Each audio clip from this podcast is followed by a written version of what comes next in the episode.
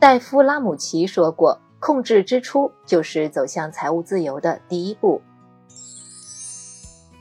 你好，欢迎收听简七周报。想提升经济敏感度，抓住更多投资机会的小伙伴，赠送你十五天简七 VIP，在公众号“简七独裁回复电台免费领取。一起来听听本周的内容吧。第一条解读，来听一听本周大事件。快到月底了，上市公司和基金公司都在抓紧披露成绩单，市场也悄悄地走起了一季报行情。我们一起来回顾一下。一般来说，上一年年报和一季报会在四月底之前披露完毕。目前年报都披露的差不多了，现在披露的主要是一季报。对不少公司来说，一季报往往奠定了全年的业绩基调。如果一季报好转，那么半年报大概也会不错。如果一季报业绩不好，就需要好好分析原因了。机会和风险往往是并存的。先来说说上市公司，这周茅台、片仔癀、宁德时代三大运营商、海信等龙头都陆续披露一季度业绩。总的来说，大部分都取得了开门红的好成绩。主要是因为需求提高，防控放开后，经济开始复苏，收入增加，出行自由等带动下游需求大增，特别是对消费品来说助力不小。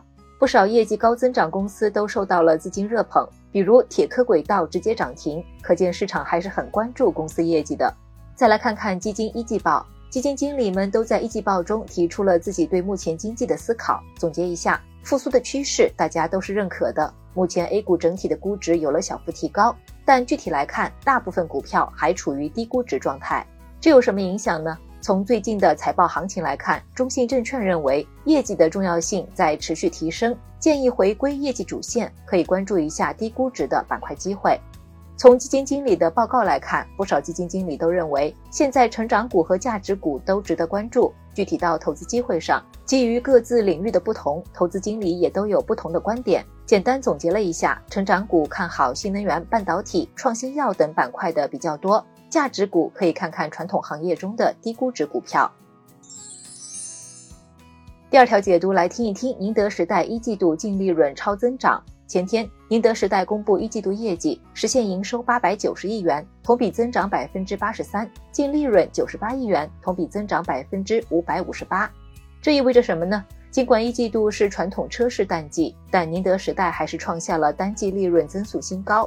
至于为啥净利润能实现爆发式增长，首先一季度实现去库存，宁德时代一季度电池产量低于销量，带动存货金额较年初减少百分之十六点五，成本下降，从而利润增加。其次，电池原材料价格降低。今年以来，锂电池原材料碳酸锂价格的暴跌，让宁德时代在原料采购成本上享受到了实在的好处。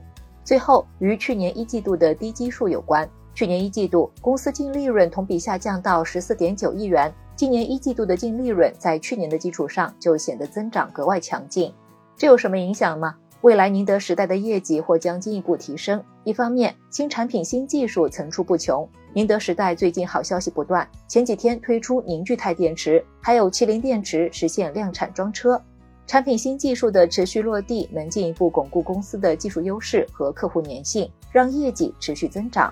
另一方面，成本可控。宁德时代有自己的锂矿，尽管当前碳酸锂价格暴跌，但公司的原材料成本仍然低于当前锂价。有充足的盈利空间，但宁德时代面临的竞争压力也不小。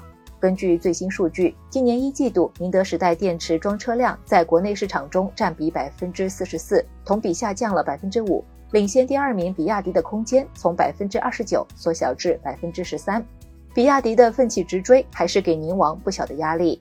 目前新能源市场正在逐渐复苏，宁德时代未来的业绩也不会太差，但想要走得更远。还是要提高自己的竞争能力，方可立于不败之地。第三条解读来听一听：深圳取消二手房指导价。最近有消息称，深圳取消了二手房指导价，中行、建行和工行已经落实执行了。这意味着什么呢？二手房指导价是一种通过控制挂牌价格、限制贷款额度等方式抑制投机投资的政策。深圳从二一年开始率先在全国推行二手房指导价，银行贷款按照指导价来，政策效果很明显。之后二手房市场降温明显，这是因为指导价拉高了买房成本。比如一个六百万的房子，指导价四百万，首付三成，银行贷款和首付是按照指导价来的，也就是说只能贷两百八十万，我们自己要交一百二十万的首付和两百万的差价，一共三百二十万才能上车。这次的政策其实不是取消指导价，指导价还在，但不会再调整，评估价也会在平台上展示，银行贷款可以按评估价来，指导价仅做参考，几乎是名存实亡了。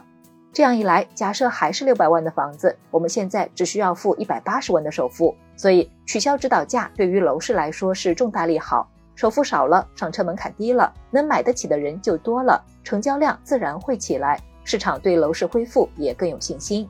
这有什么影响呢？对买房的朋友来说，一方面是首付变少了，另一方面是价格更清楚了。以后房产中介 APP 能同时显示业主真实报价和官方参考价，想买房的小伙伴不用再一头雾水。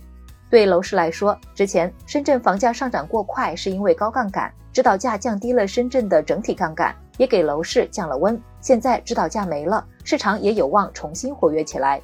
再加上之前深圳为了抑制买房，出台了很多限购措施。现在这群因为最严限购失去购房资格的人也快能加入战场了，都能刺激市场回暖。此外，深圳向来是全国楼市的风向标，它的回暖对其他城市也有带动作用。来看其他值得关心的事儿，科大讯飞再次出现净亏损。前天，科大讯飞公布一季度业绩，实现营收二十九亿元，同比下滑百分之十八，净亏损五千七百九十万元。这是上市以来第二次实现季度净亏损，主要是春节期间签单交付延迟、供应链调整和投入大量资金在智能模型三方面原因，目前都得到了解决。而且五月份还有新模型发布，预计二季度公司将实现收入毛利正增长。保险羊毛变小了。最近监管部门要求寿险公司新开发产品的定价利率从百分之三点五降到百分之三，控制利差损。主要是因为权益市场波动太大，收益率不好把握。短期来看，老产品停售炒作难以避免，不然新开发的产品卖不出去。中长期看，能缓解保险公司的负债成本压力，以免亏损。同时又强调了寿险产品的保本属性。今年五一特别火，最近携程、飞猪等发布的报告显示，国内机票、酒店和景区门票的五一订单量都超过了二零一九年同期水平。国内游中，更多人选择中长线游、长期游和跟团游；国际游中，机票价格下降，但酒店价格涨幅明显，更多人选择短线游和自由行。看来五一出行要做好人挤人的准备了。最后简单总结一下，我们一起回顾了本周大事件，然后带你了解了宁德时代业绩，最后和你聊了聊深圳二手房指导价。感谢收听简七周报，喜欢本期内容的话，欢迎分享给朋友免费收听。最后推荐一篇精选的晚上聊财经，从魔鬼到金融小助手，借钱的坑从来没少过。欢迎点击文字区链接收看。周末愉快，周一见哦。